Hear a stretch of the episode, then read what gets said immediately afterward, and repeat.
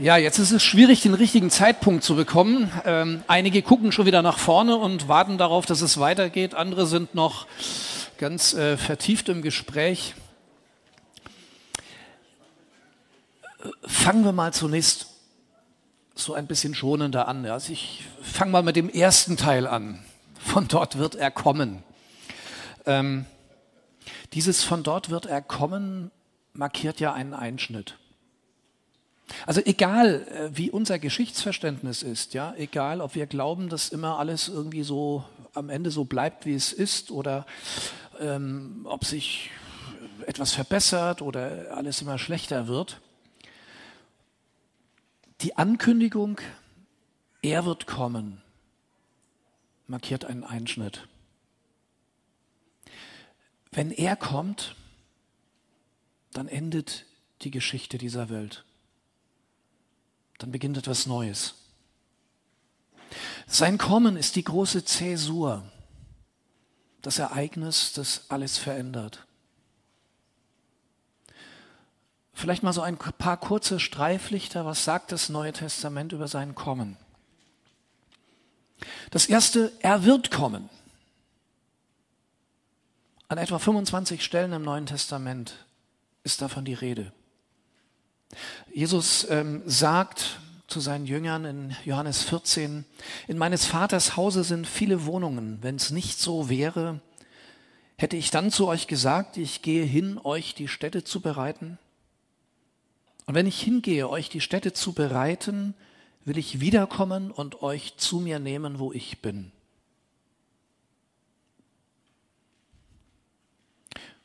Oder eine andere Stelle, als Jesus zum Himmel auffährt,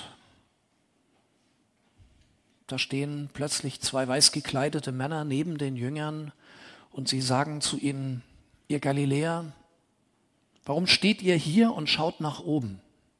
Dieser Jesus, der von euch weg in den Himmel aufgenommen wurde, wird auf dieselbe Weise wiederkommen, wie ihr ihn habt weggehen sehen. Also, er wird kommen. Das ist die klare Botschaft des Neuen Testaments. Und das Zweite, sein Kommen wird uns überraschen. Matthäus 24, Vers 44 heißt es, Seid also zu jeder Zeit bereit, denn der Menschensohn wird gerade dann kommen, wenn ihr am wenigsten damit rechnet. Also, es wird uns überraschen. An anderer Stelle heißt es, er wird so überraschend kommen, wie ein Dieb in der Nacht. Und das Dritte, wenn er kommt, dann werden alle es bemerken. Er kommt nicht noch einmal klein und unscheinbar wie an Weihnachten, sondern er kommt mächtig als der König der Könige und der Herr aller Herren, als Sieger über alle wiedergöttlichen Mächte. Lukas 21, Vers 27. Und dann werden alle den Menschensohn sehen, Entschuldigung, und dann werden alle den Menschensohn mit Macht und großer Herrlichkeit in den Wolken des Himmels kommen sehen. Und noch ein vierter Punkt. Sein Kommen ist wirklich das Ereignis, das alles verändert. Er macht alles neu. Mit seinem Kommen wird Gottes Reich sichtbare Realität. Ja, aber mit seinem Kommen ist nun auch das verbunden, was möglicherweise ein mulmiges Gefühl auslöst. Er wird kommen, zu richten die Lebenden und die Toten.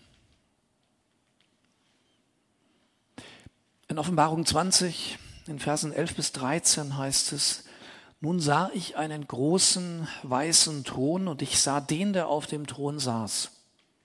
Himmel und Erde flohen vor ihm, weil sie seine Gegenwart nicht ertragen konnten. Sie verschwanden, aber sie fanden keinen Ort, um sich zu verbergen. Ich sah die Toten vor dem Thron stehen, vom kleinsten bis zum größten. Es wurden Bücher aufgeschlagen, in denen stand, was jeder getan hatte. Und aufgrund dieser Eintragungen wurden die Toten gerichtet. Jeder empfing das Urteil, das seinen Taten entsprach. Und noch ein anderes Buch wurde geöffnet, das Buch des Lebens. Das Meer gab seine Toten heraus und auch der Tod und das Totenreich gaben ihre Toten heraus.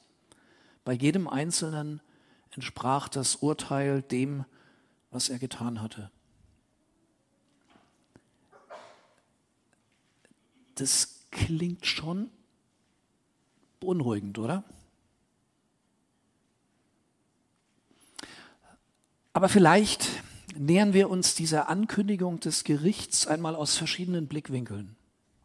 Oder anders ausgedrückt betrachten wir das Gericht einmal innerhalb unterschiedlicher Bezugsrahmen. Ich habe mal so ein paar Rahmen mitgebracht, ein paar mögliche Bezugsrahmen.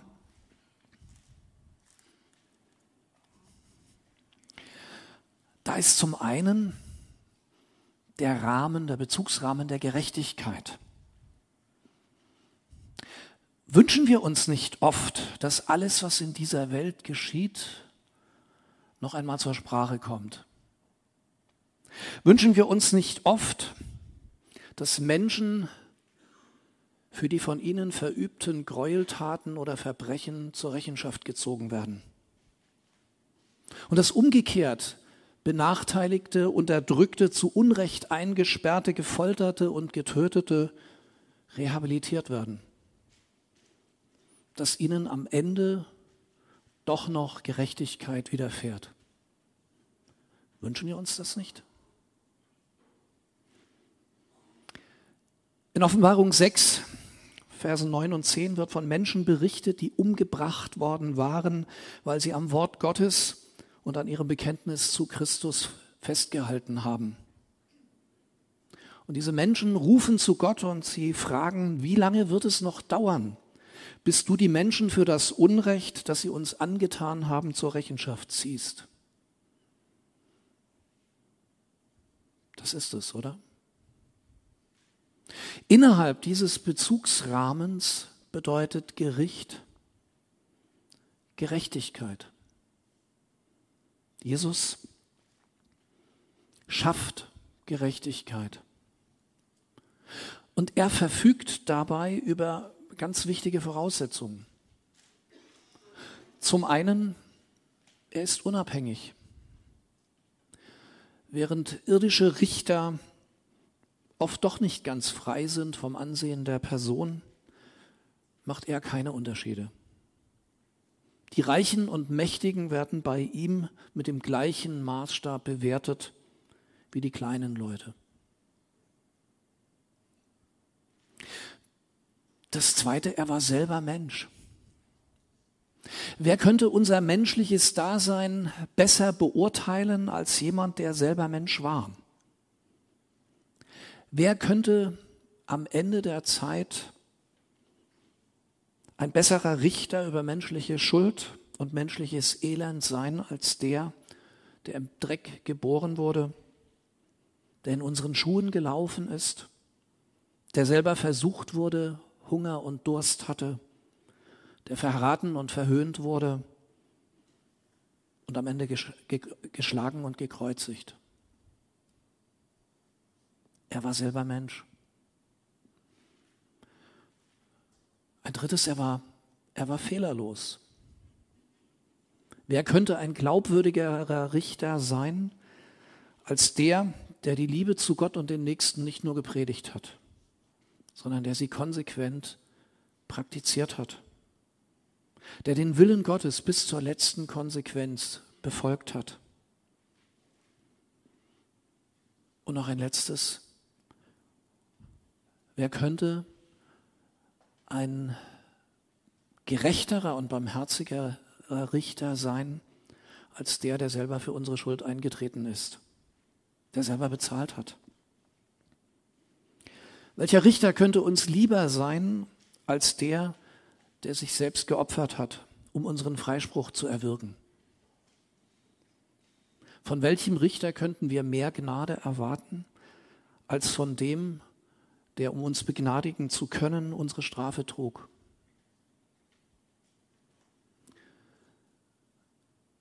Er kommt, um zu richten. Und das heißt, er erschafft Gerechtigkeit.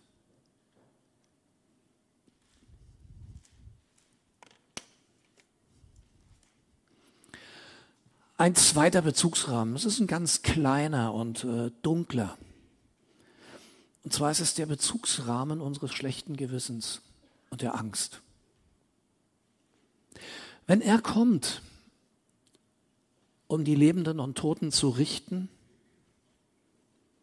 muss ich da nicht befürchten, durchzufallen, aussortiert zu werden?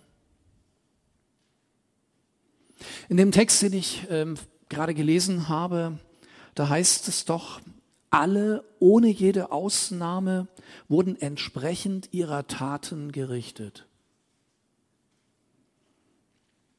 Und so ähnlich steht es auch in dem Wochenspruch, den wir vorhin schon gehört haben. Einmal werden wir uns alle vor Christus als unserem Richter verantworten müssen, dann wird jeder das bekommen, was er für sein Tun auf dieser Erde verdient hat. Mag es gut oder schlecht gewesen sein. Und Jesus selber hat doch davon gesprochen, dass er am Ende die Menschen in zwei Gruppen aufteilen wird. Zu den einen wird er sagen, kommt her, euch hat mein Vater gesegnet, nehmt die neue Welt Gottes in Besitz. Denn als ich hungrig war, habt ihr mir zu essen gegeben. Als ich Durst hatte, bekam ich von euch etwas zu trinken. Ich war ein Fremder bei euch und ihr habt mich aufgenommen. Ich war nackt, ihr habt mir Kleidung gegeben. Ich war krank und ihr habt mich besucht. Ich war im Gefängnis und ihr seid zu mir gekommen.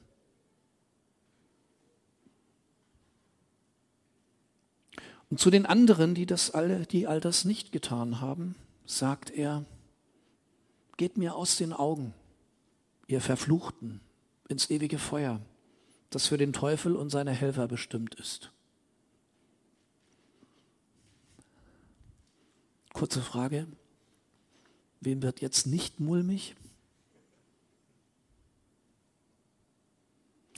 Ich habe gesagt, das ist ein sehr kleiner, ein sehr enger Rahmen.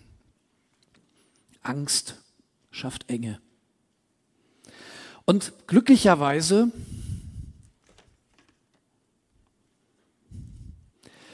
gibt es einen weiteren Rahmen. Und zwar einen größeren, einen, einen, einen größeren Rahmen, der diesen kleiner, kleinen, engen Rahmen umgibt. Nämlich den Rahmen der Gnade. In Offenbarung 20 ist nicht nur von den Büchern die Rede, in denen unsere Taten aufgezeichnet sind, sondern auch von einem anderen Buch, vom Buch des Lebens. Und am Ende ist nur das eine entscheidend, ob unser Name in diesem Buch des Lebens steht oder nicht. Das ist am Ende das Kriterium, das zählt. Und so steht es auch an anderen Stellen im Neuen Testament. Zum Beispiel Johannes 5, Vers 24, da sagt Jesus, ich versichere euch, wer mein Wort hört und dem glaubt, der mich gesandt hat, der hat das ewige Leben. Auf ihn kommt keine Verurteilung mehr zu. Er hat den Schritt vom Tod zum Leben getan.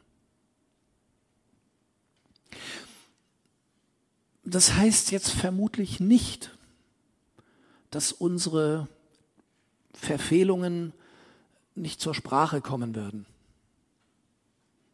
Das heißt nicht, dass wir nicht vor dem Richterstuhl Christi erscheinen müssen. Und ich weiß jetzt schon oder ich ahne jetzt schon, dass ich mich an manchen Stellen in Grund und Boden schämen werde. Weil dann Dinge öffentlich werden, von denen ich immer meinte, dass es niemand mitbekommt. Tröstlich ist dann zumindest, ähm, dass dann keiner mit dem Finger auf mich zeigen wird, weil alle in der gleichen Situation sind. Es wird alles zur Sprache kommen. Das Gute und die Verfehlungen. Und eigentlich müsste dann der Richter das Urteil sprechen. Aber stattdessen wird der Richter plötzlich zu meinem Verteidiger. Er wird darauf hinweisen, dass das alles, was da genannt wurde, zwar richtig ist, aber dass die Schuld längst bezahlt ist. Es bleibt dabei. Für die, die zu Jesus Christus gehören, gibt es keine Verurteilung mehr. So sagt es Römer 8, Vers 1. Also dieser Rahmen der Gnade, der ist größer als dieser Rahmen des schlechten Gewissens und der Angst. Und er umfasst diesen Rahmen. Am Ende zählt nicht das, was in den Büchern steht, sondern nur das eine. Steht unser Name im Buch des Lebens.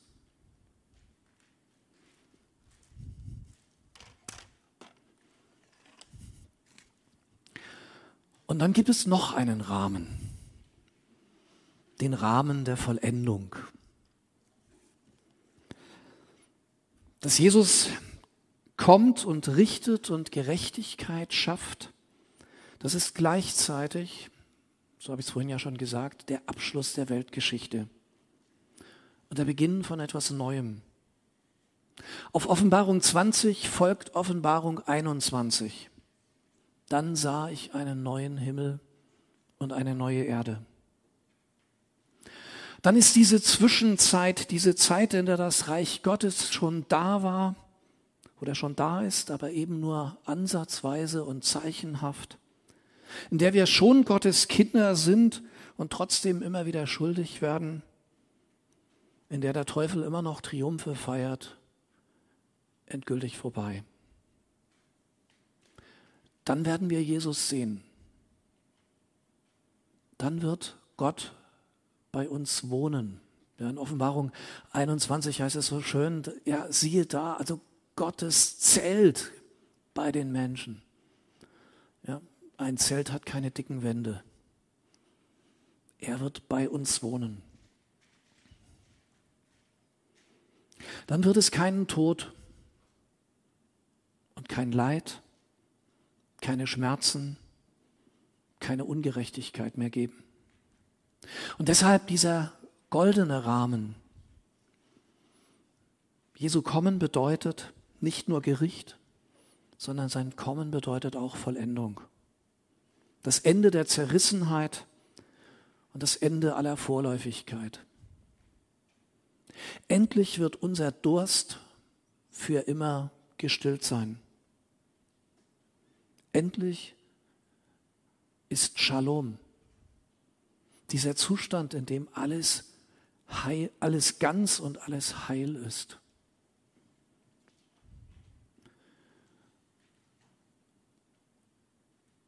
Und das bedeutet Zukunft, ja, Hoffnung, Freude. Vier Rahmen, vier Rahmen, die uns vielleicht hoffentlich ein wenig helfen, die Aussagen der Bibel über das Gericht einzuordnen, sie zu verstehen und darauf nicht mit Panik zu reagieren.